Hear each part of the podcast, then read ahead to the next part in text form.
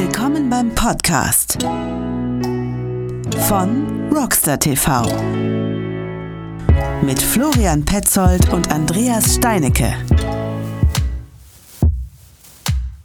Herzlich willkommen beim neuen Podcast von Andreas Steinecke und Florian Petzold. Hallo Andreas. Hallo Florian und ähm, hallo unser Gast. Der Carsten Geißler ist heute zu Gast. Florian, du hast ihn eingeladen. Möchtest du ein paar einleitende Worte zum Carsten verlieren, bitte? Ich einleitende Worte zum Carsten. Nö, das kann er selber machen. Hallo Carsten, grüß dich, willkommen. Stell dich mal vor. Hallo, hallo ihr zwei. Ich hoffe, es geht euch gut. Danke. Ja, was soll ich sagen? Ich bin der Carsten, Mahlzeit allerseits.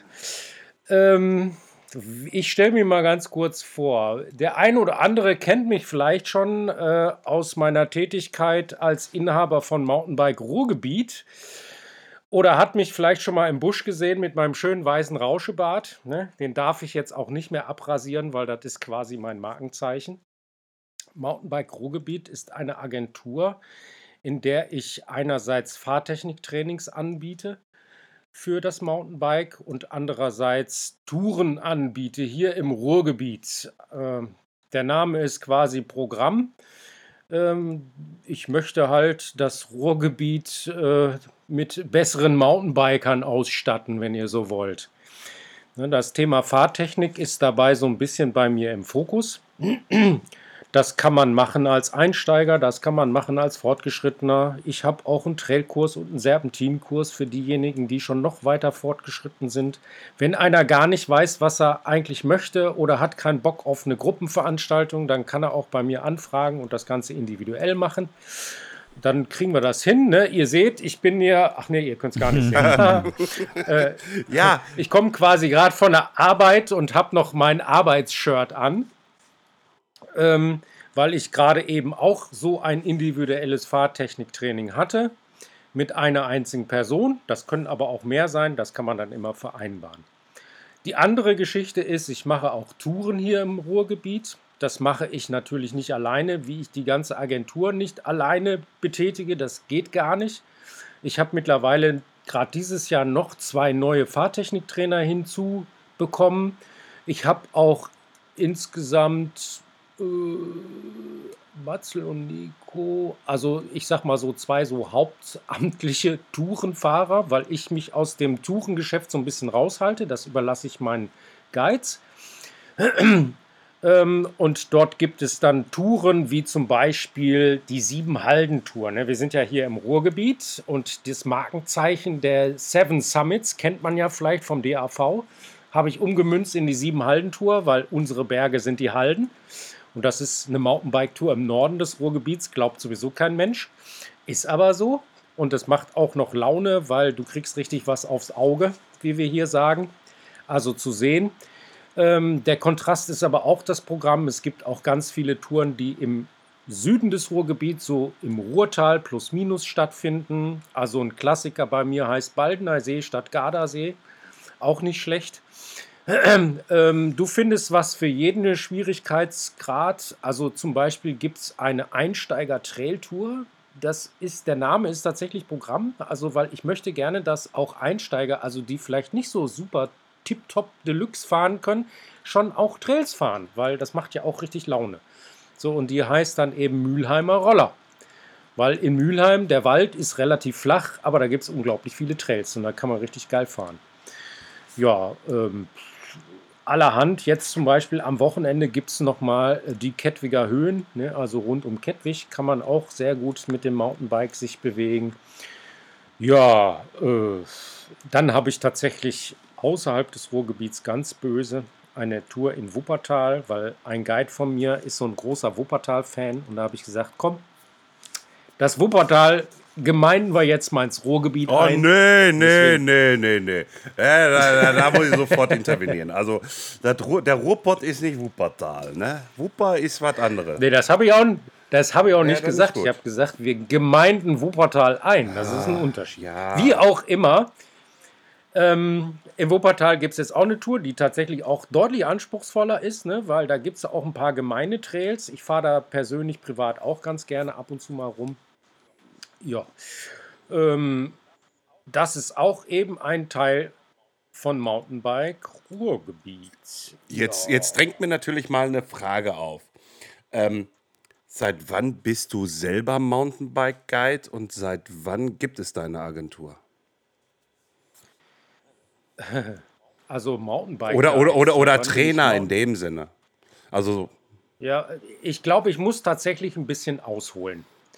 Ähm, weil ähm, die Geschichte vom Mountainbike Ruhrgebiet ist eine lange Geschichte. Die hat angefangen mit Simply Outdoors. Vielleicht kennt das Ja. jemand. Und die Melanie Hundacker, die netterweise auch meine Lebensgefährtin ist. Und damit schließt sich vielleicht für den einen oder anderen von euch schon jetzt ein gewisser Kreis. Simply Outdoors ist entstanden, oh, 2,5, 2,6, sowas in der Richtung und ist gegründet worden eben von meiner Partnerin, von der Melanie.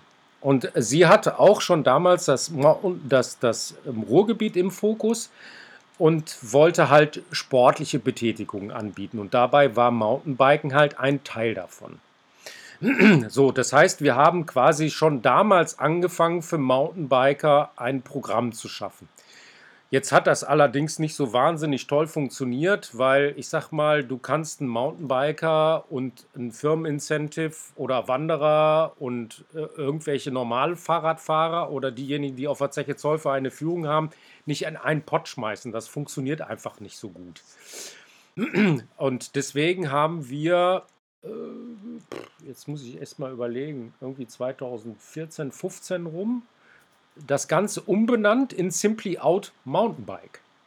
Und zu dem Zeitpunkt hat, war das alles noch Melanies, hat die Melanie sich einen Partner reingeholt, den Ralf Schanze, vielleicht kennt den ja irgendjemand, zufällig auch noch, ähm, der bei mir auch noch als Guide und Trainer tätig ist, mit ins Boot geholt und Melanie und Ralf haben das quasi gemeinschaftlich den Mountainbike-Bereich gemacht, neben ihren anderen Geschäften, wie bei Melanie, nämlich Simply Outdoors. Und der Ralf macht noch ganz viele andere Sachen. So, zum Jahr 2017 sind die dann beide angekommen und haben gesagt, oh, nee, unser anderes Geschäft hat ist so viel, boah, irgendwie das Mountainbike-Geschäft ist eigentlich so klein, da haben wir jetzt nicht so richtig Lust zu, das weiterzumachen. Und dann war der ursprüngliche Plan, dass ich es mit dem Ralf weitermache, aber der Ralf hat sich dann auch rausgezogen und dann habe ich gesagt, nee, also das lasse ich nicht sterben, das übernehme ich jetzt tutti kompletti selbst. Also habe quasi den beiden den Laden auch abgekauft, wenn du so willst. okay. Und äh, dann gab es von der Melanie allerdings den, die Auflage, weil sie hat gesagt, okay, dann möchte ich aber gerne, dass das aus Simply Outdoors auch namentlich getrennt ist und dass wir das umbenennen. Und wir hatten relativ früh von Anfang an schon die äh, äh, Webseite Mountainbike-Ruhrgebiet quasi einverleibt, was günstig war, weil zum Jahre 2000, jetzt lass mich mal überlegen, dass ich nichts falsch erzähle, 2018 oder 2019 habe ich dann, ich glaube 2019, Anfang 2019 angefangen, das als Mountainbike Ruhrgebiet zu benennen. Also Simply Out Mountainbike ist Mountainbike Ruhrgebiet geworden. Und seitdem ist es Mountainbike Ruhrgebiet. Jetzt wirst du wahrscheinlich fragen, jetzt hat er so viel erzählt zu der Firmengeschichte, jetzt komme ich da mit dem Guide. Ja, genau, genau. Kram, Das, das war jetzt auch so. Danke. Genau. Ich liebe es, wenn Leute mitdenken. Ähm, danke. Ähm, die Geschichte musste man einfach erzählen, um zu wissen, welchen Part ich da übernommen habe. Das heißt, ich habe von Anfang an die Fahrtechnik-Trainings gemacht, habe aber im Jahre 2014, glaube ich, oder 15 bei der DIMP, der ein oder andere kennt ihn nicht wahr? Ach, um Gottes Willen, nein, natürlich kenne ich die DIMP nicht. Nein. Ich als Sprecher fürs na, au- Ruhrgebiet, ich kenne die DIMP nicht. Nein. Genau, eine Fahrtechniktrainer-Ausbildung gemacht. Das war damals so einer der ersten Fahrtechnik, Ja. Fahrtechniktrainer hieß es, glaube ich. Also ich war sogar einer der ersten, die da mit dabei waren. Da gibt es sogar in deren ähm, äh, äh, Vereinszeitschrift, wie heißt die nochmal? Ähm, ja, äh, boah, da. Trail Trail, News. News. Trail News. Genau, da gibt es noch so ein tolles Bild, wo die Melanie und ich auf dem Weg vom Winschgau hoch zum Reschensee an so einem Rastplatz irgendwie so einmal in die Luft springen, weil wir nämlich das Fahrtechniktraining, da muss ja auch eine Prüfung machen und so ein Kram beendet Ja. haben. Ich hatte aber vorher schon den, DIMT, äh, den, den Trail Scout gemacht, den es mittlerweile bei der DIMP ja auch nicht mehr gibt, weil die verändern sich ja auch ja, ständig. Stimmt. So, und das war letztendlich die Ausbildung für die ganze Geschichte. ähm, die ich gemacht habe. Ähm, ich müsste mal langsam wieder anfangen, mal noch mal irgendwie was anderes machen. Also mich mal weiterbilden, weißt du? Da bin ich jetzt aufgrund der Tatsache des Selbstständigen zeitlich gar nicht zugekommen. Das ist ja auch nicht so schlimm. Ähm, warte mal, da könnte ich dir vielleicht sogar weiterhelfen, weil das ist die, boah, die hat rote Haare irgendwie. Ich habe die bei Instagram ge, äh, ähm, ähm, ähm, Ach, du meinst Roxy? Ja, genau, Roxy, weil die hat diese. In Roxy aus Mallorca. Richtig, weil die. Ma Malle. Ja, aus Malle, weil die bildet ja auch. Ähm, inter, für international irgendwie halt so, habe hab ich das mal mitgekriegt, irgendwie hat sie diesen Ausbilderschein, dass man für internationale Guides halt sich ausbilden lassen kann, wie auch immer. Also auf jeden Fall hat die da einen besonderen Schein. Einfach mal, aber du kennst sie, glaube ich, auch. Ja, ich kenne sie auch. Ich habe mit ihr auch schon heiß diskutiert. okay.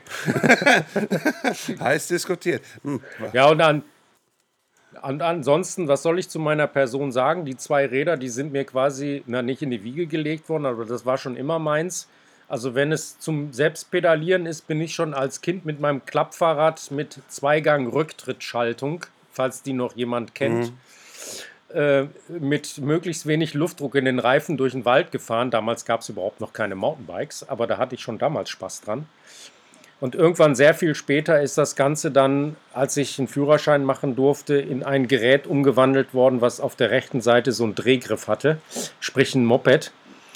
Und das Ganze habe ich dann auf die Spitze getrieben und bin tatsächlich mit Motorrädern auch Rennen gefahren. Jetzt nicht professionell, sondern in so einer semi-professionellen Nummer falls irgendjemand interessiert, ähm, Moto Aktiv hieß der Verein. Ich weiß gar nicht, ob es den überhaupt noch gibt. Sagt mir gar nichts. Und wir sind, äh, ist auch egal. Es ist auch schon eine ganze Weile her. Irgendwie. Und, aber Rennfahren war teuer und irgendwie bläste die ganze Zeit nur irgendwelches Abgas in die Luft. Und irgendwann habe ich gedacht, selber treten ist besser.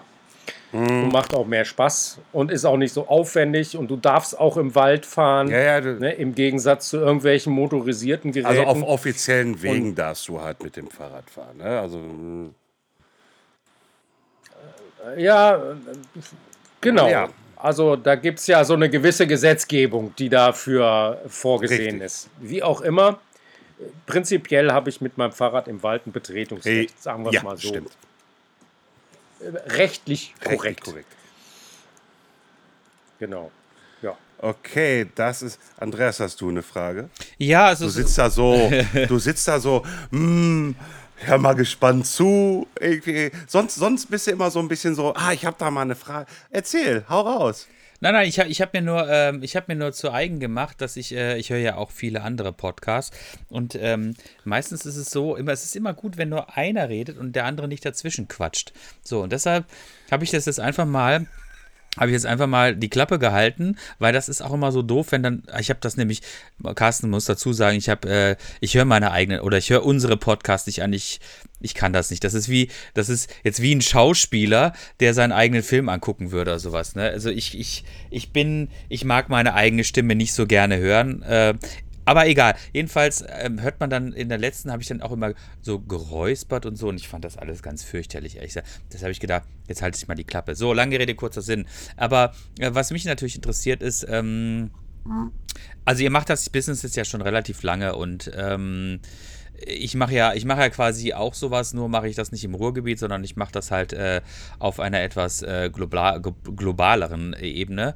Ähm, wie ist es euch denn sozusagen jetzt in den letzten anderthalb Jahren gegangen? Es war ja, es war ja durchaus ein bisschen eine schwierige Zeit, sage ich jetzt mal. Ne? Und äh, also von mir aus kann ich sagen, dass ich mein Business quasi erstmal für die letzten anderthalb Jahre konnte ich das quasi erstmal einmotten ähm, weil mein Fokus natürlich mit meinen Bike-Reisen auch ein bisschen äh, internationaler ist und ich natürlich auch einfach ähm, da limitiert bin. Ihr seid sehr lokal. Habt, hat, hattet, ihr, ähm, hattet ihr große Probleme? Darf ich einen Selbstverständlich verwenden? Das ja, ist das scheiße ich, gewesen. Das glaube ich. Also, da gibt es gar kein anderes Wort für. Und letztendlich, mh, hm, also wie soll ich sagen, das war ja das Jahr 2020 und jetzt auch das Jahr 2021. Mhm. Mit dem kaputten Jahr 2020 konnte ich tatsächlich noch ganz gut umgehen, weil keiner wusste ja, was mit diesem Corona-Kram da so auf uns zukommt, wie das Ganze geregelt wird und dass irgendetwas passieren musste. Also dass äh, Abstandsregelungen gekommen sind und so, das habe ich alles sehr gut nachvollziehen können. Und ähm, ich bin ja auch nicht so ein, so ein Aluhelmträger, der mit dem ganzen Kram nichts zu tun hat oder irgendwie sich in seine eigene Welt beamt. Also ich nehme das Thema durchaus ernst und finde das auch wichtig, dass das ernst genommen wird. Womit ich allerdings nicht gerechnet habe, und das macht die Sache, um diesen Kraftausdruck nochmal zu verwenden, noch beschissener, ist diese Saison. Ich hatte eigentlich geplant, dass ich im März anfangen kann, meine Saison zu starten, hier im Ruhrgebiet, bei uns zu Hause, also nichts Ausland. Meine Saison hat Anfang Juni gestartet. Ich habe also drei kaputte Monate, in denen ich tatsächlich von meinem Geschäft fast kein Geld verdient habe, ähm, weil, ähm, ja, weil schlicht und ergreifend ich nicht mit mehreren Menschen draußen sein durfte. Und auch wenn die liebe Politik oder irgendwelche Wissenschaftler irgendwann mal ganz schlau festgestellt haben, dass draußen eigentlich kein Ansteckungsrisiko besteht, so ist unsere Lobby als Outdoor-Anbieter einfach nicht da gewesen. Also es war überhaupt keine Chance daran zu denken, dass ich hätte mit einer Gruppe was machen können. Und mein Geschäft ist nun mal ein Gruppen, ich sag mal, Bespaßungsgeschäft. So, und wenn ich keine Gruppe haben kann, dann kann ich noch, ich habe es ja gesagt, individuelle Geschichten machen. Vielleicht dann mal mit, also eine Zeit lang ging ja gar nichts, nur mit einer Person. Beziehungsweise ich habe dann Anfang des Jahres auch gesagt, ich mache jetzt gar nichts, also überhaupt nichts. Und im März habe ich dann gesagt, okay, wir machen es unter den gegebenen Umständen, also sprich eine Person, später dann auch ein Haushalt, das sind dann maximal zwei Personen gewesen. Ja, und ab Juni sind die Zahlen so weit runtergegangen, dass dann sukzessive auch endlich mal eine Gruppe mit, ich sag mal, 10 oder 20 Leuten erlaubt waren. Und das war dann so der Punkt, wo ich sagen konnte, so jetzt kann ich endlich starten. Das Thema Corona ist eigentlich für uns überhaupt nicht problematisch umzusetzen. Wir sind draußen. Also wir spielen ja auch, wir machen ja keinen Kontaktsport im Sinne von Ringen oder so. Da hat jeder sein eigenes Fahrrad, sprich Mountainbike da kann man prima Abstand halten. Bei so einem Fahrtechniktraining muss man natürlich manche Sachen ein bisschen umstrecken, weil so Hilfestellungen, wo man sich näher kommt, die fallen dann leider aus. Da muss man sich halt andere Tricks einfallen lassen. Und ich mache auch ein bisschen was mit Videoanalyse. Also da guckst du dann in so ein iPad rein zusammen. Das mache ich mit Maske mit allen. Das mache ich heute auch noch mit Maske. Ja, also ich würde mir tatsächlich, wenn ich jetzt einen Wunsch äußern darf, dann würde ich mir wünschen, dass ich in der nächsten Saison endlich mal wieder im März anfangen darf. Der Mai ist eigentlich mein umsatzstärkster Monat gewesen. Der ist dieses Jahr leider im A. Ja. Arsch. Ja. Du kannst ruhig sagen, im Arsch. Genau. Also, wie gesagt, fühle dich hier frei und, und fertig. Ich habe dennoch mal eine Frage, bevor Andreas dann jetzt noch mal eingreifen möchte. Ähm, ich sag mal so, irgendwie halt von der Regierung hieß es ja immer äh, Überbrückungsgeld. Äh, ja, kommt, ja, kommt doch ein Lachen. Also ich, ja, gut, alles klar. Brauchen, brauchen, wir nicht, brauchen wir nicht weiter darüber reden. Alles klar, Andreas, bitte. Äh, ja, nee, also das ist, ähm, das entspricht ja genau dem, was ich, äh, was ich auch erlebt habe. Ähm, vor allen Dingen auch im Hinblick auf 2021. Das ist halt echt. Ähm, 2020 konnte man irgendwann konnte man irgendwann abhaken, weil es war absehbar, okay, da wird nichts funktionieren. Ähm, und es blieb die Hoffnung, dass es halt dieses Jahr besser wird. Und äh, bei mir ist es halt letztendlich auch jetzt dieses Jahr. Vielleicht habe ich Glück und kann ähm, im Oktober äh, nach Italien fahren. Das wird sich noch zeigen. Aber es ist natürlich äh, in unserem Business, in der Reisebranche aktuell wirklich äh, extrem schwierig. Und wenn man sich natürlich jetzt auch so die Entwicklung anguckt, ne, also ähm, ich gucke das, wie gesagt, ich gucke mir das natürlich immer auf so einem globalen Level an. Aber selbst wenn man die globale Brille jetzt mal wegnimmt, ne? also letztes Jahr habe ich privat eine Tour durchs Ahrtal gemacht. Ne? Ähm, das war eine, ist, war und ist eine sehr liebliche Region, die jetzt äh, wirklich aussieht, wie als hätte halt, ähm, als wäre der Krieg gewesen, wirklich ganz grausam. Und äh, insofern finde ich halt tatsächlich ähm, sind so die ich sage jetzt mal wirklich, die verheerenden Naturkatastrophen sind halt doch deutlich näher herangerückt. Ne? Und ähm, das finde ich halt wirklich erschütternd. Also äh, ich will nicht sagen, dass uns das hier im Ruhrgebiet auch irgendwie blühen könnte, aber tendenziell ist natürlich, ähm, ja, es, es wird einfach schwieriger in den, in den kommenden Jahren, glaube ich, einfach werden, mit dem Wetter zurechtzukommen. Das ist einfach so das Problem. Ne? Und ich will da jetzt auch gar nicht großartig drauf rumreiten und auch nicht auch keine Diskussion starten. Aber ähm, ich glaube, äh, so jetzt im Bereich jetzt äh, bei den Reisen oder generell bei unserem Sport haben wir halt äh, den großen Vorteil, dass wir unseren Sport äh, trotz dieser äh, Krankheit wirklich individuell, nicht leider nicht auf einem kommerziellen Level, äh, aber wenigstens individuell halt ausüben können. Ne? Also wenn ich mir jetzt überlege, wenn ich jetzt irgendwie Hallensportler wäre oder sowas, ne, ähm, das wird mich schon ziemlich ankotzen, ehrlich gesagt. Oder wenn meine eigentlich, wenn meine einzige Sportbetätigung gewesen wäre, ins Fitnessstudio zu gehen, das wäre auch irgendwie eher sehr deprimierend gewesen. So konnte man wenigstens äh, halt immer aufs Fahrrad steigen. Und also ich zum Beispiel habe in dem Jahr habe ich für mich eine neue, äh, eine neue quasi Fahrraddisziplin entdeckt, nämlich das, äh, das Gravelbike. Ne? Äh, die einen mögen es, die anderen mögen es nicht. Ich mag es sehr, weil es äh, mich äh, auf eine ähm, auf eine Art des Fahrradfahrens gebracht hat, mit der ich, glaube ich, nie zu tun gehabt hätte. Aber ich sehe schon ähm, allenthalben ähm, fröhliche Gesichter und möchte natürlich auch gerne eure Meinung dazu wissen. Vor allen Dingen natürlich Carstens Meinung. Florians Meinung weiß ich ja. Also du wirst es nicht glauben, ich habe mir dieses Jahr auch ein Graffelrad gekauft. ja. Ja, ich habe das ganze Thema vorher anders abgehandelt. Ich hatte so ein, ich sag mal, Race Hardtail, ne? also so ein leichtes Mountainbike halt und habe damit immer auch lange Touren gemacht und das Ding hat mir im Gelände nie wirklich Spaß gemacht, weil das war halt so ein, naja, das war halt so ein hartes, ungefedertes Etwas und im Trail ist sowas nicht so richtig geil. Und dann habe ich gedacht, komm, so ein Graffelbike ist doch eigentlich die viel bessere Nummer, weil das ist auch mal auf der Straße und auf dem normalen Weg recht vortriebstark. Irgendwie, das kannst du richtig Meter mitmachen, das wollte ich auch gerne. Ne? Also wirklich mal rumkommen man kommt mit so einem Graffelrad einfach mehr rum, weil du machst einfach mehr Meter. Also wenn ich auf dem Ding sitze, unter 50 Kilometern höre ich nie auf. Oder eher mehr, ne? Also je nachdem. Und das Ding ist so toll. Im Gelände auf dem Trail würde ich es jetzt nicht unbedingt empfehlen. Was es aber super kann, und genau dafür habe ich es mir gekauft, ist auf so einer Piste, also so eine Schotterpiste. Schotterpisten sind ja eigentlich des Mountainbikers tot. Ne, also das hassen ja alle wie die Pest, mhm. das will ja keiner fahren. Auf dem Graffelrad, super, macht richtig Laune. Ich bin letztens mit einem Kumpel irgendwo in Wuppertal, da haben wir wieder, rumgefahren und auf so einer Piste und die ging an so einem Berg entlang immer so die gleiche Höhe und wir haben uns tatsächlich so unter Kumpels gebettelt mit dem Graffelbike. Das hat richtig Bock gemacht. Irgendwie und da habe ich echt Spaß an dem Ding. Ich überlege halt nur die ganze Zeit, ob man das Ganze nicht mit Mountainbike-Ruhrgebiet irgendwie in Verbindung bringen kann, aber da habe ich noch keine so eine richtige also, Idee. Ich bin ja genau auf derselben Spur, ähm, im wahrsten Sinne des Wortes. Und ähm, ich habe für mich tatsächlich auch wirklich beschlossen, äh, ich werde das auch, äh, wenn es halt in irgendeiner Form möglich sein wird, äh, auch auf jeden Fall versuchen, kommerziell sozusagen anzubieten.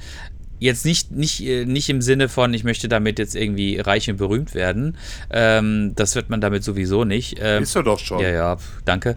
Ähm, sondern eher tatsächlich, weil ich halt Bock habe, mit anderen Leuten irgendwie ähm, ja, auch andere Länder mit so einem Ding zu bereisen. Also tatsächlich eher so in die Richtung dann äh, in dieses Bike-Backpacking zu gehen. Ähm, weil das halt, ich finde das halt super spannend. Und das Fahrrad ist halt, das ist halt geboren dafür. Ne? Also geboren dafür, einfach Meter zu machen und äh, auch geboren dafür, einfach äh, Taschen dran zu basteln und ähm, einfach mal auf Reisen zu gehen. Und das finde ich ist so die, das ist so für mich so die ursprünglichste Art und Weise, irgendwie mit dem Fahrrad auf Reisen zu gehen, weil das, was ich normalerweise mache, oder das, was normalerweise auch die Mountainbike-Reisen beinhalten, ist halt meistens sind halt irgendwie Sternfahrten. So, du bist halt irgendwo stationiert und von dort aus fährst du halt dann sternförmig irgendwie deine Touren und bist dann abends meistens wieder zurück. Aber ich finde natürlich viel spannender, einfach mal zu sagen, pass auf, wir starten jetzt bei Punkt A und dann das Ende wird Punkt B sein und von Punkt B fahren wir dann irgendwie mit dem Zug oder mit sonst irgendwas wieder nach Hause, keine Ahnung.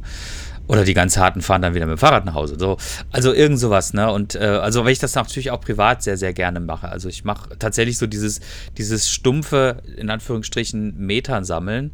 Das macht unheimlich viel Freude. Und man sieht aber auch sehr, sehr viel von der Landschaft. Ich war letztens mit einem Kumpel irgendwie unterwegs und wir haben, ich habe so viele Ecken vom Ruhrgebiet gesehen wie noch nie. Also ich habe mich wieder gefühlt, als wäre ich irgendwie gerade frisch hergezogen. Und, tatsächlich bin ich jetzt seit 20 Jahren da. Ne? Also ich bin nicht gebürtig von hier.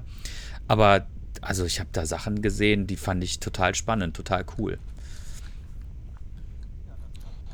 Ja, das kann ich eigentlich nur so eins zu eins bestätigen. Das ist wirklich so irgendwie. Das ist ein ganz tolles Tourenrad, wenn du so willst. Ne? Der, der Begriff Tourenrad, der ist ja immer so ein bisschen in, ja, wird immer mit Oma und Opa in Verbindung gebracht. Ne? Lass die mal Tourenrad fahren. Aber im Grunde genommen ist es das ja. Es hat einen gewissen sportlichen Anreiz. Es ist ein Allterrain-Rad, also du kannst damit eigentlich in jedem Gelände rumfahren. Das Einzige, wo ich mich echt schwer dran gewöhnen musste, war dieser komische Rennradlenker. Also da hatte ich so echt so meine Probleme mit. Vor allen Dingen, weil die Bremsen nie da sind, wo ja. ich sie gerne hätte. Aber ich habe mir dann irgendwann mal sagen lassen, ich habe einen Kumpel, der macht das schon länger und der kommt auch aus dem Rennradbereich. Ne? Der kennt also Rennradlenker. Und der hat dann gesagt, hör mal Carsten, Du hast unglaublich viele Griffoptionen auf so einem Rennradlenker und da muss ich ihm leider recht geben. Die sind halt einfach mehr als auf dem Mountainbike-Lenker. Ich habe immer gedacht, ich baue mir jetzt auf mein Graffelrad einen Mountainbike-Lenker drauf. Dann werde ich zwar wahrscheinlich von dem einen oder anderen wieder gehauen, aber egal, man muss neue Trends erfinden. Ne, gibt's aber so Räder. Spaß beiseite, das ist schon okay so mit dem Rennlenker.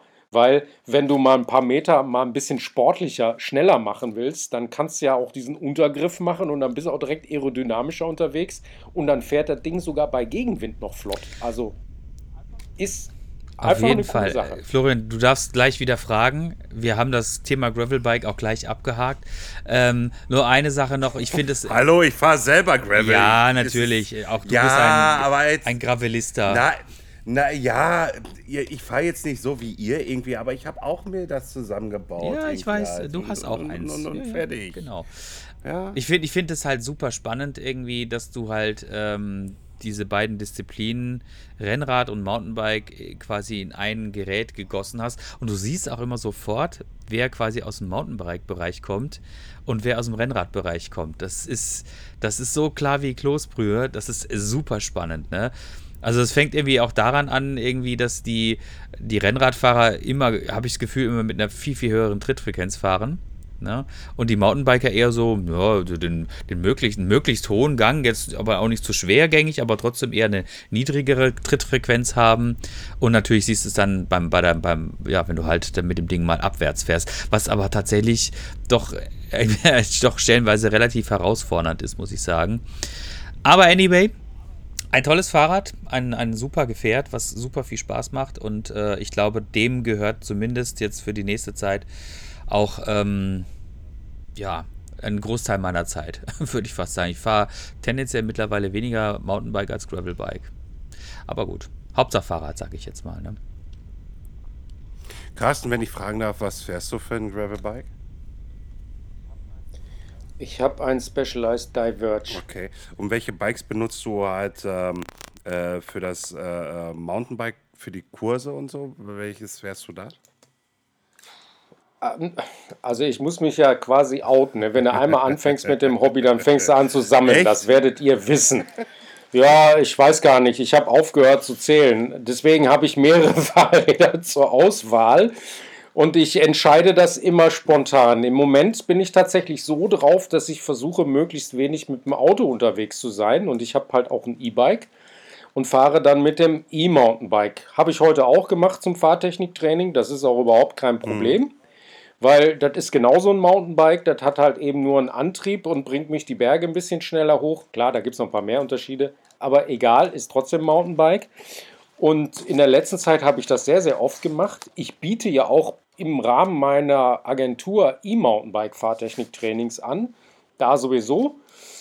Äh, aber ansonsten, ich war letztens auch im Urlaub mal, tue ich auch ab und zu mal. Und da habe ich dann quasi mein Fahrrad zum selbertreten mitgenommen, weil das ist einfach am breitbandigsten. Ich bin total gerne in den Alpen und wenn du mal die Alpen richtig hoch gehst, dann musst du auch schon mal tragen. Und so ein 23, 24 hm. Kilo E-Mountainbike willst du nee. nicht tragen.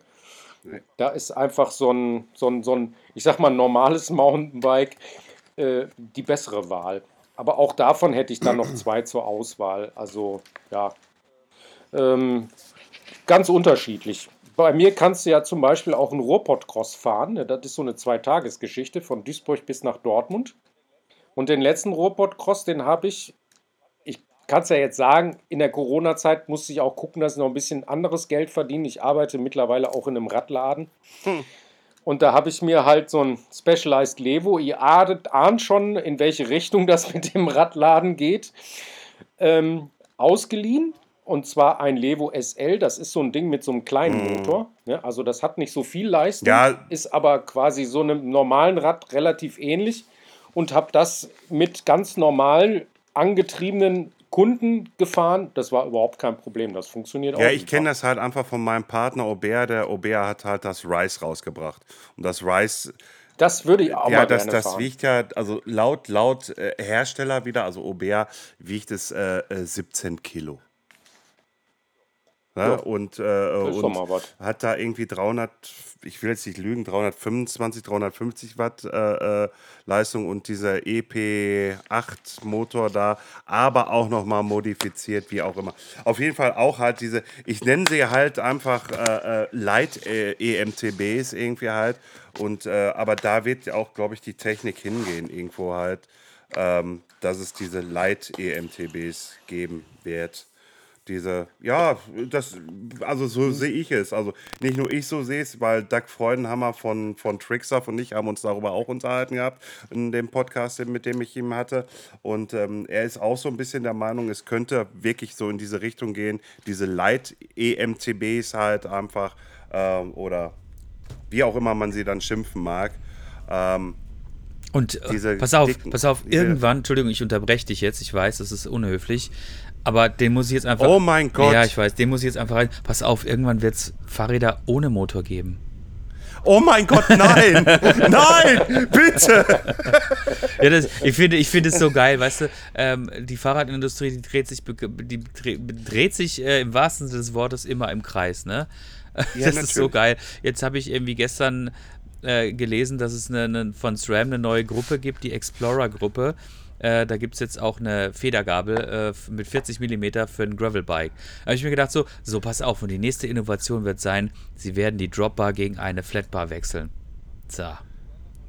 Und, und sie, sie, werden einen Fully, Fully draus machen, genau. Und dann, ja. und dann plötzlich, hey, das ist ein Fully.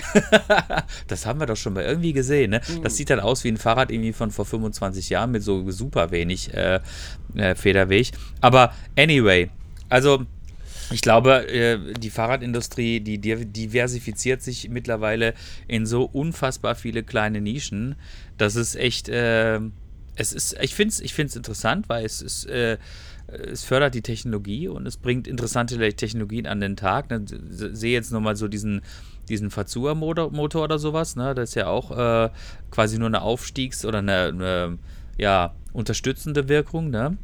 Und ähm, ja, Spannend, sage ich. Also wirklich spannend. Ich, ja, bitte. Die, die Frage, die ich jetzt noch habe an den Carsten ist, ähm, vor ein paar Jahren geisterte das schon mal rum, dass das EU-Parlament irgendwie verabschließen möchte, dass äh, E-Bikes äh, hinten ein Versicherungskennzeichen, dann ist das irgendwann mal Akt Akta. Jetzt aktuell natürlich, weil wir wieder Bundestagswahlen haben, irgendwie halt kommt diese Kiste um die Ecke, irgendwie halt sollen, wollen sie Helmpflicht machen für E-Bikes. Was ist deine Meinung dazu? Also, weil, weil, weil du bist ja so ein, du bist ja ein richtiger Trainer.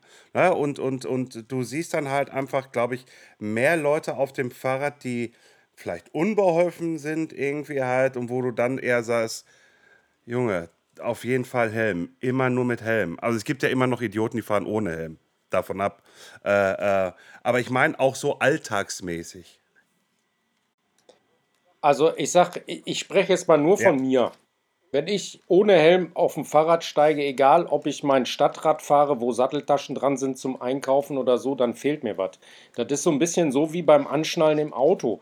Das ist für mich der Normalfall geworden und ich sehe darin auch überhaupt keine Behinderung.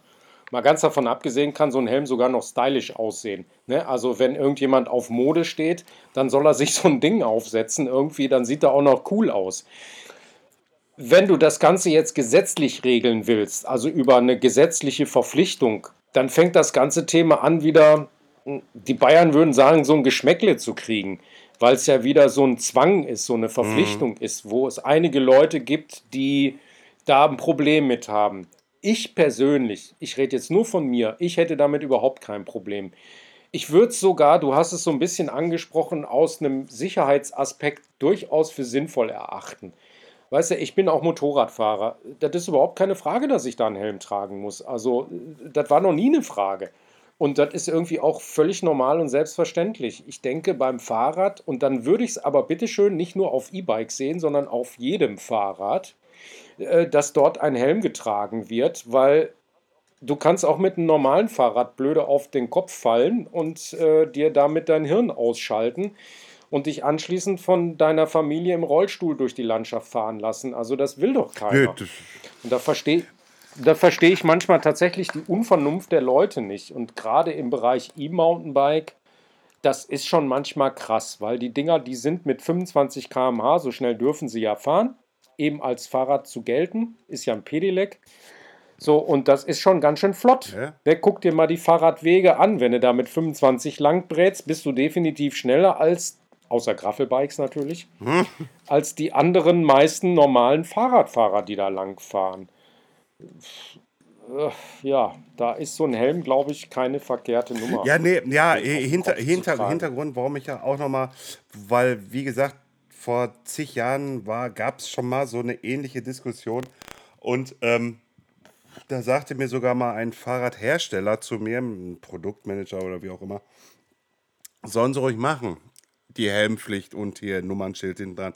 Nur dann sollen sie doch bitte irgendwie halt nicht die 25 mehr nehmen, dann sollen sie doch gleich die 30 nehmen oder 35 km/h für das Ding, für den Motor freischalten. Aus der Begründung heraus, dann können sie ja diese Mo-Kicks, Mofa oder wie auch immer irgendwie dann ad acta legen. Diese kleinen Verbrenner.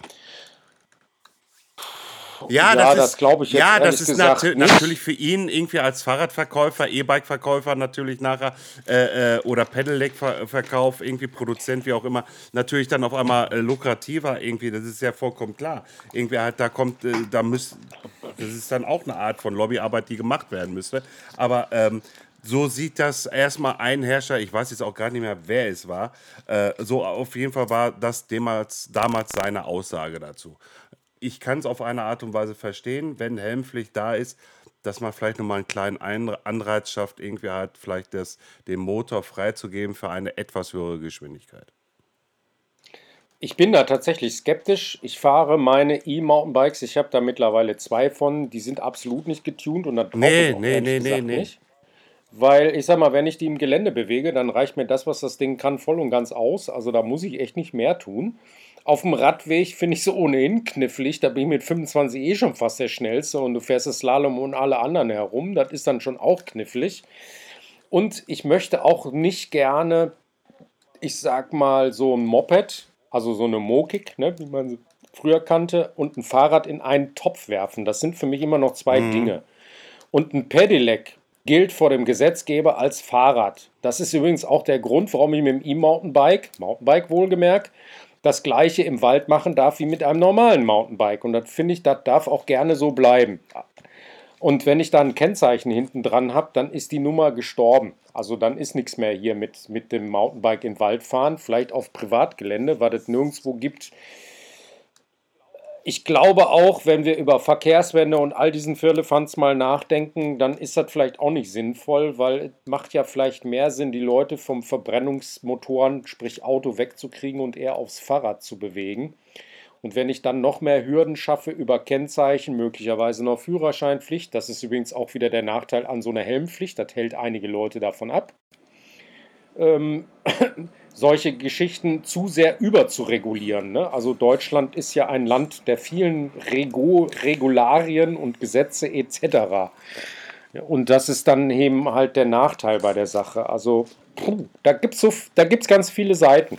Ja, das mit den Regularien, da, das, das kenne ich. Also, das kenne ich leider zu Genüge auch äh, aus meiner Funktion, der DIMP halt einfach heraus. ähm, Ja. Das weiß man halt, ne? mit den ganzen Regularien. Gut, ähm, hm. jetzt haben wir fast 40 Minuten schon auf der Uhr. Ähm, Jetzt, bevor du anfängst, hier rumzustochern, ähm, Sto stottern, Stottern. stottern, nicht stochern. Stochern, ja, okay. Nicht, nicht, nicht stochern. Okay, okay. Äh, ist natürlich, ähm, du als äh, quasi äh, Gewerbetreibender des Ruhrgebietes mit dem Hauptthema Ruhrgebiet, äh, würde mich natürlich interessieren, ähm, wo fährst du denn am liebsten? Also was, ich finde, und der Hintergrund ist eigentlich ganz einfach. Also ähm, ich finde es tatsächlich sehr spannend, äh, ist immer wieder hier im Ruhrgebiet zu erleben, dass dieses Nord-Süd-Gefälle, also wenn du im Norden der Städte bist, also sei es jetzt Bochum, sei es jetzt irgendwie Essen, sei es jetzt Dortmund, das sieht alles immer natürlich ein bisschen anders aus. Ne? Das ist immer so ein bisschen ne, ähm, industrieller geprägt, dann hast du ähm, die Hallen natürlich. Ähm, und dann, wenn du dann den Süden anguckst, ne, dann hast du gleich relativ schnell das Bergische. Beides hat seinen Reiz. Und was, find, was magst du am liebsten? Bin Kind des Ruhrgebiets, also eigentlich mag ich alles. Ich wollte gerade sagen, das kommt aufs Fahrrad drauf an. Also mit meinem Graffelbike zum Beispiel fahre ich auch super gerne in den Norden. Ja, fahre ich auch über die Halden drüber, obwohl ich das auch mit dem Mountainbike machen könnte. Wenn ich mit dem Mountainbike unterwegs bin, dann bin ich tatsächlich eher so in den südlicheren Ruhrgebietsteilen, also so um die Ruhrhänge rum, weil da gibt es halt eben Hänge. Hänge heißt, da geht es auch runter. Und da findet man dann auch ein passendes Mountainbike-Revier. Und da bin ich eigentlich gar nicht so wählerisch. Ich meine, ich kann es ja sagen, also ich wohne hier auch im Essener Süden, sprich in Steele. Und ich hab's nicht weit. Also ich bin zu Fuß in fünf Minuten an der Ruhr und wenn ich mit dem Fahrrad unterwegs bin, dann brauche ich auch nicht länger als fünf Minuten, um in den ersten Trail reinzufahren. Und das ist tatsächlich auch das Schöne hier in der Metropole. Ne? Ist halt unglaublich vielseitig. Und was ich auch immer wieder feststelle, ist, das Ruhrgebiet braucht sich trailtechnisch vor keiner Region ducken. Ich kenne so viele Regionen, wo die Traildichte tatsächlich weniger hoch ist, wo mehr Berge sind als hier im Ruhrgebiet. Aber hier im Ruhrgebiet findest du alle Nase lang was. Es ist halt ein bisschen kürzer, weil die Berge nun mal nicht so hoch ist. Ne? Aber das heißt noch nicht mal, dass der Anspruch dessen, was du gerne fahren möchtest, nicht auch hier unglaublich vielfältig ist. Also für den Einsteiger, der ein bisschen was Einfacheres sucht, bis zu einem Enduro-Biker, der richtig knackige, anspruchsvolle Sachen sucht. Findest Auf jeden Fall, hier. da kann ich dir nur recht geben. Also ich finde das auch äh, immer wieder beeindruckend, wie variantenreich ähm, die Möglichkeiten hier sind. Aber es bringt uns auch vielleicht zu einem interessanten anderen Thema, äh, nämlich wir haben ja alle bemerkt, dass in den letzten anderthalb Jahren die Leute super krass vermehrt aufs Fahrrad gestiegen sind. Entsprechend natürlich auch extrem viele Leute in den Wald gepilgert sind. Und ähm, wir ja auch in unseren Funktionen äh, gemerkt haben, dass äh, der Nutzerdruck im Wald doch erheblich gewachsen ist und dadurch auch tatsächlich das ein oder andere Problem entstanden ist. Ähm, wie hast du das erlebt? Also dem kann ich nur voll und ganz zustimmen. Es sind viel, viel mehr Leute im Wald unterwegs. Da, wo ich vor, weiß ich nicht, zwei Jahren mit dem Mountainbike durchgefahren bin und habe eigentlich keinen Mensch getroffen, da sind mittlerweile irgendwie Familien mit Kindern unterwegs. Das finde ich erstmal gar nicht so schlecht. Also, also, es ist, also bei Bitte. mir war es sogar mal so, irgendwie, ich bin hier Strecken bei uns in Kassel-Brauxel gefahren. Also, da sind kleine Wegchen jetzt, ne, sage ich jetzt mal darüber. Aber dann fährst, fährst du, also ich bin letztes Jahr dann daher gefahren und auf einmal sehe ich nur noch rechts, da haben die sich einen Baumstumpf genommen und haben ihr Bütterchen draufgelegt, ihr, ihre Teekanne mitgenommen und haben da gefrühstückt morgens früh. Äh, guck ich so, was macht ihr denn da? Ja, wir frühstücken hier. Ja, Ey, mal. da denkst du dir so, äh, ja, okay, äh, Wald ist für alle da, okay. Das nächste, was du siehst, irgendwie halt, irgendwie halt diese Typen, den habe ich glaube ich schon mal gebracht, aber das ist wirklich so, irgendwie halt, wie ich den Typen gesehen habe, mit weißen Hose, weiße Sneaker und seine Freundin in Pumps gehen irgendwie so ein Stück Steigung runter, irgendwie halt und da denkst du dir so irgendwie, Digga, du bleibst, bist doch sowieso immer Samstagnachmittag auf dem Automan gelegen und die Alte stand nur vor dir und hat gesagt, ah, du bist so hübsch. Irgendwie, halt, dann bleib doch auch da. Warum gehst du jetzt raus? Warum gehst du jetzt raus? Was, was, was ist deine Intention? Ich kann dir diese Frage Ja, nicht beantworten, aber- aber, aber- ich gebe dir völlig recht. Es sind Leute im Wald unterwegs, die hätte ich auch nicht im Wald vermutet. Aber ich sag mal, ja klar ist der Benutzerdruck im Wald höher geworden. Und ich sag mal, gerade für die Mountainbiker ist es, die sind ja häufig immer die Bösen dann im Wald. Ne? Das kann ich jetzt Das, das, das kann ich jetzt tatsächlich nicht bestätigen. Also ich habe da auch innerhalb meiner Agentur ehrlich gesagt wenig Probleme. Weil es ist halt auch immer eine Frage, wie man den Wald betritt und wie man anderen Nutzergruppen, so nenne ich sie jetzt mal, gegenübertritt. Ne? Wenn ich irgendwie auf Krawall gebürstet bin und donnere mit 25 mit dem Mountainbike an einem schmalen Singletrail an denen vorbei, ja, dann darf ich mich auch nicht wundern, dass da eine Rückantwort kommt.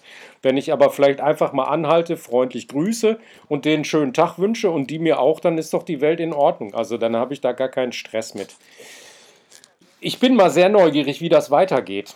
Also es kann ja mal passieren, dass vielleicht unser Leben auch mal wieder ein bisschen mehr Normalität hat und die Leute vielleicht dann nicht mehr den Druck haben, mit Pumps und Sneakers in den Wald gehen zu müssen. Ja, ich, ich, ich kann es nicht sagen. Ich, ich, ne? wünsche also, es mir auch. Ich wünsche es mir auch, um Gottes Willen. Obwohl jetzt aktuell habe ich noch keinen erlebt. Okay, man darf ja auch im Urlaub fahren irgendwie halt, aber ähm, also wie gesagt, also letztes Jahr 2020 irgendwie, da dachte ich nur so, äh, was läuft hier für ein Film? Ich glaube ja, ich habe mich auch schwer gewundert teilweise. Ich glaube, dass das viel größere Problem ist halt äh, nicht nur, dass jetzt Leute im Wald sind, die, die man dort vorher nicht angetroffen hat, sondern dass natürlich auch wir und also unsere ähm, unsere Klientel quasi halt auch ähm, sehr, sehr viel dort unterwegs ist und auch teilweise halt jetzt auf äh, Problematiken stößt, weil natürlich nicht nur wir dort sind, auch alle anderen dort sind dort, ähm, dass halt auch einfach die Förster ein bisschen deutlicher, stärker dorthin gucken und äh, dann auch äh, restriktiver handhaben, die Dinge. Ne? Bitte. Äh, Dazu hätte ich tatsächlich mal eine Anmerkung zu machen. Ich kann es in einer gewissen Art und Weise auch nachvollziehen, weil es gibt hier einige Trails, die in Wald gebaut sind und das schon seit 10, 15 Jahren, die geduldet sind, die auch von Mountainbikern befahren werden. Das war nie ein Problem. Mittlerweile sehe ich aber Waldstücke, die Altholzinseln sind, wo deutlich mehr Lines reingebaut werden, die auch deutlich erkennbar sind. Also da muss ich sagen, hm, Leute, übertreibt's nicht. Oder ich sehe Lines, die vorher so schöne, flowige Lines sind, wo auch der Förster meistens nichts sagt, weil die sind relativ ungefährlich, die machen halt Laune. Und plötzlich hast du da so einen 2-Meter-Kicker stehen, um irgendwie 5 Meter durch die Luft zu fliegen das ist, also das hat es in Kettwig zum Beispiel gegeben. Ihr kennt das wahrscheinlich, die Story von der Downhill-Strecke in Kettwig. Das war genau so eine Strecke. Ich wusste schon zwei Jahre vorher, dass da irgendwann was passieren wird. Weil die Jungs haben es einfach übertrieben. Ganz einfach. So, und das sehe ich im Augenblick auch. Es wird teilweise deutlich übertrieben, was in den Wäldern gebaut wird. Und da schlagen tatsächlich zwei Herzen in meiner Brust. Auf der einen Seite, ich war auch als Kind viel im Wald und habe Buden gebaut. Das hätte der Förster wahrscheinlich auch nicht cool gefunden. Aber ich finde es viel geiler, wenn die Kids in den Wald gehen und basteln sich da irgendwas, als dass sie irgendwelchen anderen Scheiß machen. Äh, und so sehe ich das halt auch mit dem Mountainbiken. Es muss halt einen gewissen Rahmen haben und es ist vielleicht auch ganz gut, dass die Jungs dann irgendwann mal den Kontakt suchen zu demjenigen, dem der Wald gehört. Da kannst du Florian als Dimmmensch ganz viel zu sagen. Ähm, und ja, klar, das ist auch hier in Deutschland immer in so einem halb illegalen Bereich. Ne? Aber nochmal, da schlagen zwei, zwei, zwei Herzen in meiner Brust. Auf der einen Seite will ich und kann das nicht verurteilen, weil irgendwie finde ich es auch gut, wenn da was passiert. Aber es muss einen gewissen Rahmen haben. Es muss ein gewisses Maß, darf es einfach nicht übersteigen. Und das passiert gerade jetzt in dieser Corona-Lage weil viele dieses Hobby entdeckt haben und viele jetzt angefangen haben, im Wald irgendwie neue Lines reinzuzimmern und das ist dann irgendwann bei den Förstern, habe ich so das Gefühl, das ist wie so ein Fass, was überläuft. Dann haben die so eine Schwelle überschritten und dann greifen die ein. Und das Problem an der Sache ist, die greifen dann immer so hart ein, dass auch die Sachen, die ewig und drei Tage Bestand hatten, damit auch gleich zum Opfer fallen. Und das ist natürlich dann irgendwie eine ganz Ja, du, wie gesagt, da war jetzt auch was äh, äh, im Duisburger Stadtwald und äh, der Förster, mit dem ich mich aber auch schon ausgetauscht habe, äh, der hat dann gegenüber der Watt Satz äh, äh, gesagt, irgendwie hat das vor zehn Jahren irgendwo da in einer Steingrube, irgendwie wie auch immer, äh, eine hundertjährige Buche mit einer Axt von Jugendlichen geschlagen worden ist und daraus halt Rampen gebaut. Ganz bestimmt. Ja, ne? Haben die eine hundertjährige Buche ja, mit der Axt ja. umgehauen. Die hat ja nur einen Stammdurchmesser von drei Metern Oh, oder so. Aber ist egal, ne? Also, also, also Hauptsache, Hauptsache, Hauptsache, Hauptsache irgendwie, wir, wir, ich klopp da was raus, um irgendwie Gehör zu finden. Aber darum, aber die richtige Problematik hat er in der Presse gar nicht richtig angesprochen, weil die Problematik ist, steckt ganz woanders dahinter, weil er kriegt keine Ausgleichszahlungen mehr äh, vom Vaterstaat, damit er überhaupt seinen Wald so vernünftig bewirtschaften kann. Und, und, und, und davor hat er einfach Schiss, irgendwie halt äh, Schiss, irgendwie halt in der Presse aufzutreten und haut dann lieber irgendwie so einen Kackmist raus. Ja, ach, weißt du, Förster, das ist Nein, ein Thema für sich. aber- ne? aber- also ich, ich bin ja, ich nur ganz Ja. kurz. Ich, wir haben ja sehr früh angefangen, hier im Ruhrgebiet auch zu versuchen, das Thema ein bisschen zu legalisieren und ein bisschen mehr zu schaffen, weil die Melanie einen sehr guten Kontakt zum RVR, also zum Regionalverband Ruhr hatte. Und da gibt es ja auch einen runden Tisch, das weißt Ja. du auch, Florian. Und ich darf das tatsächlich so sagen, dieser runde Tisch ist entstanden aus vier Personen. Da war damals der Thomas Schlecking dran beteiligt. Der Roman Scheelhaas, der hatte hier einen Radladen, der ist mittlerweile in Düsseldorf mit einem Radladen beschäftigt und verkauft da seine Giant-Räder, die Melanie und ich. Wir haben hier in der Barcelona bei uns gesessen und haben überlegt, was können wir machen. Und Melanie kannte den Herrn Caro, das war damals ein hohes Tier vom RVR, und der war für das Thema Mountainbike auf RVR-Gebiet offen. Und seitdem gibt es diese Nummer überhaupt. Und da haben wir schon so viele Diskussionen mit Förstern geführt, das kannst du dir gar nicht vorstellen. Und denen zu erklären, dass Fahren auf festen Wegen nicht eine Breitenbegrenzung hat, das funktioniert bei Förstern irgendwie nicht. Aber es gibt auch Förster, die selber Mountainbiken und bei denen schlagen dann auch zwei Ja. Herzen in der Brust. Und dann sind sie auch noch genötigt, ihren Wald als Wirtschaftswald zu betrachten. Das heißt, da einen gewissen Ertrag rauszuholen. Und da ist ein Mountainbiker natürlich erstmal ein Störfaktor. Wie jeder andere im Übrigen auch. Und ähm, das ist echt ein ganz kniffliges Thema. Das Thema Wald und wie der Wald hier in Deutschland überhaupt gesehen wird, das wird nicht als ein Gemeinschaftsgut betrachtet. Das ist, glaube ich, eher so das Problem. Ne? Also wenn jeder das Gefühl hätte, der Wald ist auch ein Stück meins, also von jedem. Der Wald ist Privatbesitz irgendwie, der Wald ist behördlich geregelt und alles Mögliche. Ne? Und da müssen wir uns irgendwie mit zurechtfinden. Ja, das ist, das ist wirklich so ein schönes Wort, was du dazu sagst. Ja, ja. Ja anders, anders erlebe ich es momentan auch nicht anders. Und äh, es ist momentan schwierig, äh, in einer Art und Weise in die Kommunikation zu kommen. Ähm, aber naja, habe mir den Schuh angezogen. Ja, viel Du Spaß. wolltest es ja nicht anders. schön, schön, schön, irgendwie, dass ihr beide euch da jetzt rüber kaputt lacht. Du, du hast. Ich lache mich ich auch lach nicht. kaputt. Ich lache mit dir, Flo. ich Nein, lache mit dir. Du lachst nur mit. Genau. Ah, Ehrlich gesagt, es gebührt sogar meinen Respekt. Also das muss ich hier echt mal sagen, weil ich glaube, ich würde deine Arbeit hier als DIMP-IG-Mensch gar nicht machen wollen, weil ich würde mir auch nicht von allen das immer anhören müssen wollen. So formuliere ich es mal. Weil du wirst ja auch teilweise mit Sachen wahrscheinlich konfrontiert, die irgendwie nicht so toll sind.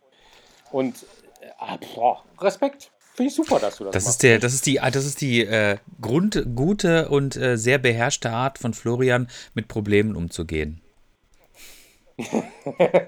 Aha, okay. Interessant. ja, danke, danke für das Kompliment. Ja, ja. Also ich glaube, abschließend können wir dazu sagen, zu dem Thema. Ähm, Ja, mehr werde ich jetzt, also, Entschuldigung, Ja. Ähm, klar, äh, Carsten, hast du vollkommen recht. Äh, es wird mir immer mal was hier und da links und rechts zugetragen. Ich sag's auch ganz ehrlich und offen heraus, irgendwie, es gibt auch sehr nervige Typen dabei. Sehr, sehr nervige Typen dabei, die meinen dann halt irgendwie, ja, äh, du machst alles falsch oder hier oder wie auch immer. Ähm, und äh, dabei sehen sie halt einfach nicht das Gesamte.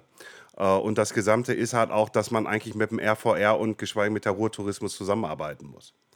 Ja, weil, weil, weil denen so. gehört zu 98 Prozent die Wälder, denen gehören fast bald alle, fast alle Halden. Und wenn man nicht mit denen zusammenarbeitet, irgendwie eher gesagt dagegen schießt oder, oder, oder äh, sie intern oder wie auch immer für Idioten hält, äh, tut mir leid, irgendwie halt. Ich habe immer gesagt, ich möchte mit euch zusammenarbeiten, mit euch allen. weil ihr seid, ihr, ich will jetzt nicht sagen meine Babys, aber ihr, ihr seid die Mountainbiker und ihr müsst mit Ideen um die Ecke kommen. Weil ich kann hier erstmal nur Verwaltung irgendwie, ich kann mal kurz mit der Presse und und und einfach alles. Aber ich bin hier kein, kein, Gott irgendwie halt, ja, Gott wollte ich nicht sagen, aber äh, äh, äh, äh, ähm, äh ja, nee, lass mal, lass mal, lass mal. Äh, äh, der, der, der hier irgendwie hopp, hopp, irgendwie halt, wenn einer irgendwas schreit, irgendwie, dass ich dann da springe. Ja, irgendwie, natürlich, klar, ich bin gerne bei einer Demo mit dabei, wie in Mülheim an der Ruhr. Ja, irgendwie, und äh, habe davor auch keine Angst, mich vorne da an das Mikrofon hinzustellen, wenn ein Politiker irgendwie dummes Zeug labert, dass er es gerade äh, just an diesem Tag Kenntnis erworben hatte, dass da eine, eine Strecke ist. Und obwohl ich noch nie im Mülheim war, weiß ich selber irgendwie, dass die seit sieben Jahren da schon besteht. Weißt du, irgendwie halt, der, das, das, der, der ist Politiker vor Ort irgendwie und geht nicht raus. Ne? Irgendwie halt, aber fernab des Ganzen, also wie gesagt, irgendwie, ich bin immer noch der Meinung und äh, so, das wird auch so bleiben, ähm, äh, wir müssen zusammenarbeiten. Schön, dass es die DIMP ist, irgendwie, aber im Grunde genommen bin ich scheißegal. Ihr seid doch da draußen, die Mountainbiker. Ihr müsst mit mir zusammen einfach mal zusammensetzen und sagen, hey, wir machen mal ein Konzept. Aber da fang, könnt, könnte ich jetzt auch schon wieder anfangen mit Andreas und, und dieser Kaktusgruppe in, in, in, in, in Essen. Weißt du, irgendwie seit 20 Jahren, so sehe ich das als Außenstehender, seit 20 Jahren dreht sich das nur da um Mountainbike. Und seit 20 Jahren äh, passiert nichts. Nothing. Nee, hast du auch vollkommen recht. Nothing. Nix. Weil, der, der, der, ich meine, da, da könnten wir Ja, uns jetzt natürlich. stundenlang drüber unterhalten, weil da gibt es so viele Sachen, die da abgelaufen sind, so viele Sachen, die schief laufen. Aber wenn du die Szene beobachtest, wenn du etwas bewegen möchtest beim Thema Mountainbike, also ich habe auch mit dem Thema RVR gelernt, du musst Ja. Geduld haben. Wir haben ja immerhin schon mit Hoppenbruch, Hohewart, also Hoppenbruch äh, mit dem Freeride Club Herten. Hohewart ist ja eine Strecke, die der RVR macht. Jetzt gibt es den neuen Brammentrail auf der Schurenbachhalde. Okay, das sind erstmal so Flow-Trails, aber das ist doch immerhin schon mal ein Anfang. hast- du ha- du Jetzt hast guck mal du hast- zurück, wie viele Jahre hat das gedauert, bis die, ja, ja, sicher. bis die sicher. jetzt endlich mal entstanden Aber bitte sind. nicht noch vergessen den Rundkurs in der Hart. Ne? Also der gehört ja jetzt auch noch. Ne? Der Stimmt. gehört auch noch dazu. Auch der ja, aber das dazu. sind ja im Endeffekt vier offizielle Trails. Wirklich offizielle Trails, die wir im Ruhrgebiet haben. Ja, aber ist doch cool, dass wir die zumindest Ja, schon mal aber haben. vier bei, bei gefühlten eine Million aktiven Mountainbikern. Und das ist und das ist Richtig. ja, weißt du schon, das ist, und die, und die Politik weiß immer noch nichts mit dem Thema Mountainbiken anzufangen. Ja, ich meine, wenn du dieses Thema schon so äh, zumindest diskutiert, dann stelle ich auch immer im Raum, ich bin auch jemand, der gerne auf den Wanderweg fährt. So, und da gibt es ja dieses, diese Aktion unter anderem auch hier von meinem Mitkollegen, von dem Ralf Schanze und dem Kindl, die ja mal über die Presse, über den Marketingverein der Stadt Essen dieses Schildchen da gemacht habe, ne? Respekt Ja. miteinander. Das finde ich zum Beispiel eine Sache, die würde uns schon mal viel Gewinn bringen, da nach vorne bringen, wenn auch der RVR zu dem Thema mal mehr Stellung beziehen würde, dass man einfach sagt, hey, auf normalen Wanderwegen, auch rein rechtlich, gibt es überhaupt keinen Grund, dass man da als Mountainbiker nicht fahren darf. Dann stellt doch einfach mal Schilder hin. Hier auf den Radwegen können die das übrigens. Ne? Da gibt es nämlich auch, hast du vielleicht schon mal gesehen, so Schilder ne, von so einem rasenden Radfahrer. Hier achtet schön alle aufeinander.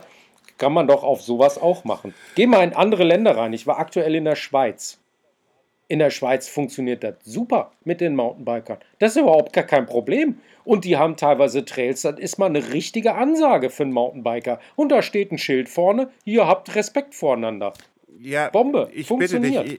Warum können Ja, wir das keine nicht? Ahnung. Also ich, ich, ich kann es mir nur denken, warum irgendwie. Ich wollte die äh, Trail Routes äh, Schilder von uns an den neuralgischen Stellen halt äh, platzieren lassen. Haben sogar gesagt, pass auf, wir machen sogar Sonderkonditionen hier und da. Ich kann mir nur vorstellen, irgendwie, es passt nicht in den CI, wie sich die Institution es sich vorstellt. Oder die meinen halt einfach, ja, wir müssen da selber was machen. Müssen eine Agentur beauftragen, irgendwie, die sowas ähnliches nochmal runterschreibt, wo dann nachher so ein Schild irgendwie 500 Euro kostet. Keine Ahnung, es sind ja öffentliche Gelder. Ich glaube, das liegt auch ein bisschen daran, weil wir leben in Deutschland und in Deutschland gibt es halt ein bisschen viel Bürokratie an der einen oder anderen Stelle und ich habe manchmal das Gefühl, das scheitert auch eben an solchen Sachen. Ja. Weil da einfach zu viele, zu viele Leute, Ämter, was weiß ich, wer mitmischen und jeder hat was zu, zu, zu sagen. Und wenn nur einer irgendwie dagegen redet, dann ist gleich der ganze Kram über den Haufen. Und wenn du dir mal Genehmigungsverfahren anguckst, wie sie gelaufen sind, um zum Beispiel den Schurenbach, äh, den, den Brammentrail zu machen oder hier auf der Halde Hohewart, das sind Geschichten, die laufen über ein, zwei Jahre. Das ist irgendwie notwendig. Und ich bin überhaupt kein, kein, kein Gegner von Naturschutz oder dass irgendwie die Tierchen im Wald irgendwie ihren Platz haben dürfen. Das müssen die auch und das ist auch alles richtig so. Aber ich meine, da kann man auch manchmal äh, die Kirche im Dorf lassen. Also ich weiß, selbst hier der Oberförster, wie heißt denn der? Ach, ich komme jetzt gerade nicht drauf. Der hat in der Eifel so Naturwald, ganz bekannt, hat auch ein Buch geschrieben. Selbst der hat mal zum Thema Mountainbiker gesagt, die Tiere gewöhnen sich auch an Mountainbiker. Und wenn der schnell vorbei ist, das wissen die Tiere auch irgendwann mal. Und dann können die sich auch danach richten. Genauso wie bei Wanderern. Hm. Ja, ich, ich, glaube, ich glaube, es ist ganz wichtig, äh, dass man einfach die Leuten äh, generell vermittelt, dass es nur ein Miteinander geben kann, auf allen, auf allen Ebenen. Richtig. Sei es jetzt auf der Ebene des, genau. der Nutzer, also quasi äh, derjenigen, die den Wald halt für sich nutzen, egal ob jetzt Reiter, Wanderer, Fahrradfahrer oder was weiß ich, keine Ahnung. Und genauso natürlich auf der Ebene derjenigen, die die Verwaltung dieser äh, Wälder halt quasi in, quasi machen. Ähm, und genauso, nur, nur so funktioniert das. Ähm, das muss so ein bisschen in den Köpfen irgendwie so ein bisschen ankommen. Also ich bin, ich glaube, ähm, konfrontativ an die Dinge, an die Sache ranzugehen, ist, das wird immer scheitern. Ähm, dass man mal sicherlich auch Stellung beziehen muss, die äh, unter Umständen tatsächlich konfrontativ ist, das ist ganz, das ist, steht außer Frage, um einfach auch mal ein bisschen äh, einen Standpunkt zu verteidigen. Aber am Ende des Tages äh, wird es immer wieder darauf hinauslaufen, dass du mit den Leuten zusammenarbeiten musst. Das wird nicht anders gehen. Und dass das lange, ja, das dass das lange, ah, dass das lange dauert, das wissen wir.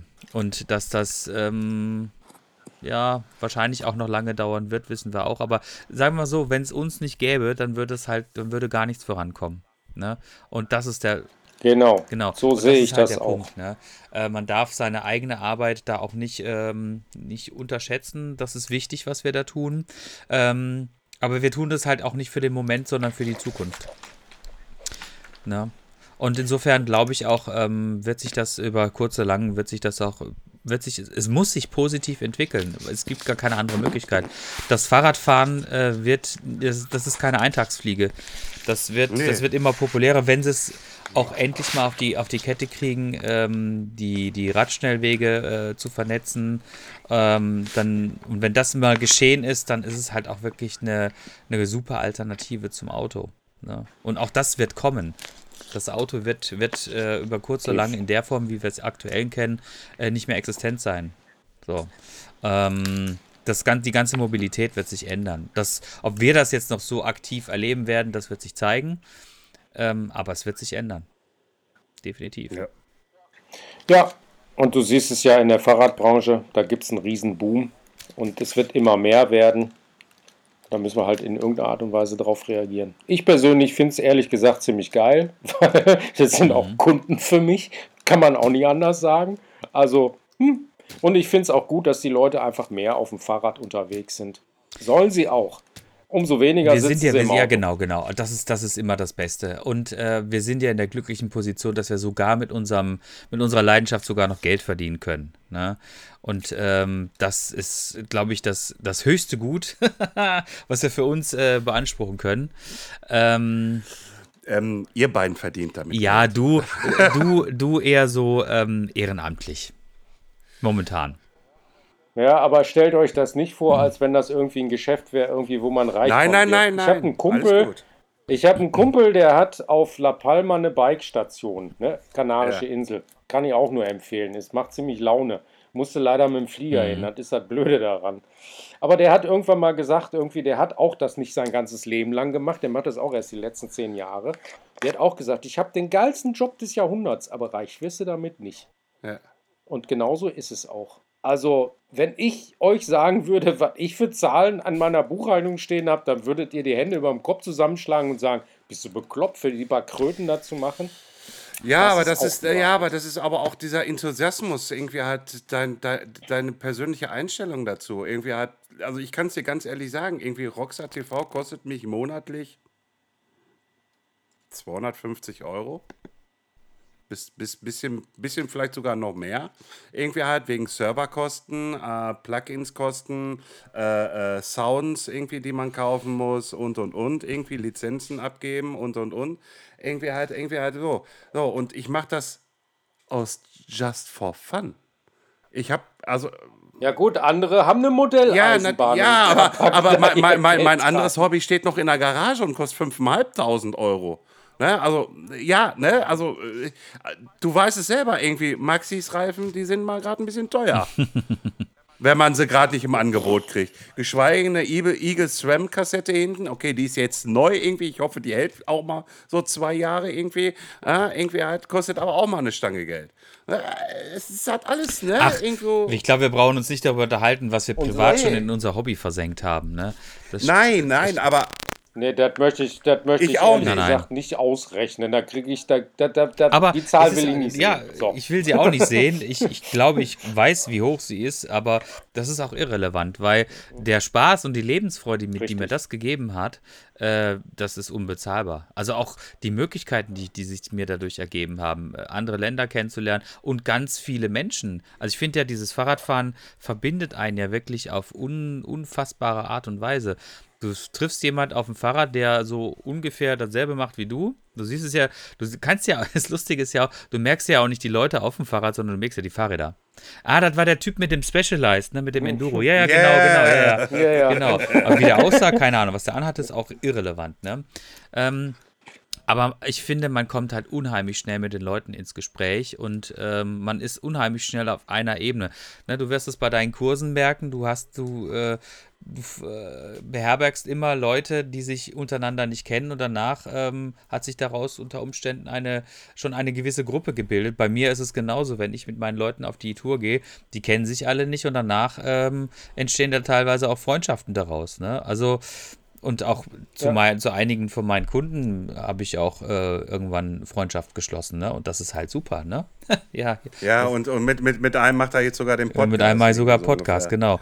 Ähm, Ja, und das ist mal, so halt, ich finde, das ist halt unbezahlbar. Und das ist, ähm, oder für mich ist Fahrradfahren nicht nur Sport, sondern halt auch einfach äh, Lebensgefühl und äh, Leben überhaupt.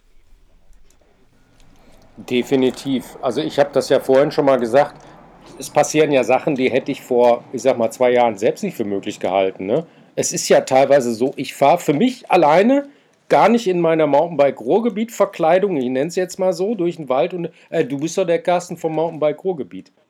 Und das passiert tatsächlich öfters in letzter Zeit, wo ich denke, Alter, was ist jetzt los? Wäre ich jetzt prominent oder was? Ne? Also, das habe ich selbst nicht für möglich gehalten, dass das funktioniert.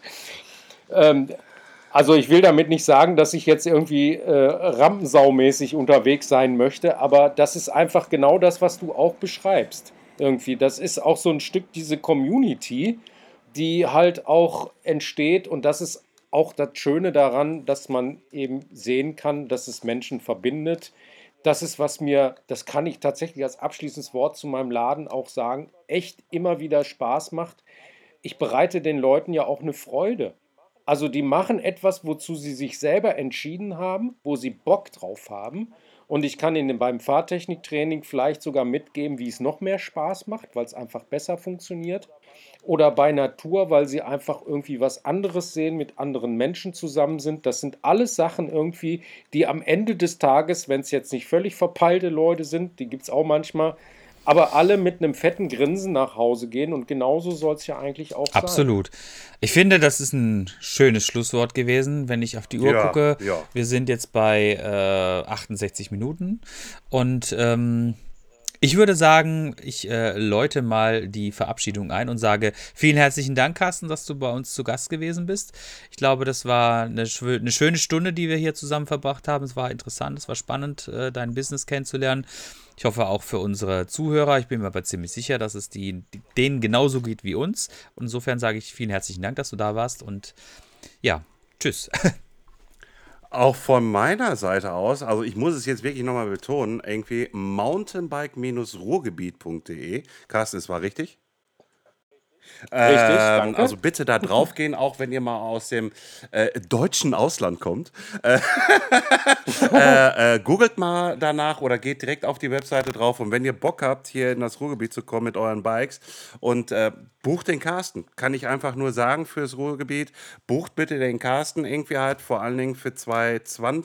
22, ich vertumme mich damit jedes Mal, 2022, vor allen Dingen sofort Anfang der Saison irgendwie, wenn es dann möglich ist. Ähm, mir hat es hier auch tierisch viel Spaß gemacht, auch mal ein bisschen nachzuhaken, was du ganz genau machst. Und das war für mich auch so ein bisschen wichtig. Ich glaube, auch für unsere Zuhörer war das wichtig. Ähm, und sage Danke. Vielen Dank euch beiden, dass ihr mich eingeladen habt und dass ich die Chance hatte, mein Business auch mal vorzustellen und vielleicht auch mich als Mensch mal kurz vorzustellen. Hat mir sehr viel Spaß gemacht. Vielen Dank, kann ich nur sagen. Gerne doch. Und ich verabschiede mich bei meinen Leuten. Haben ja, habt einen schönen Tag. Jetzt ist es schon Abend. Habt einen Danke. schönen Abend. Danke, du Den auch. wünsche ich dir auch. Bis dann. Tschüss.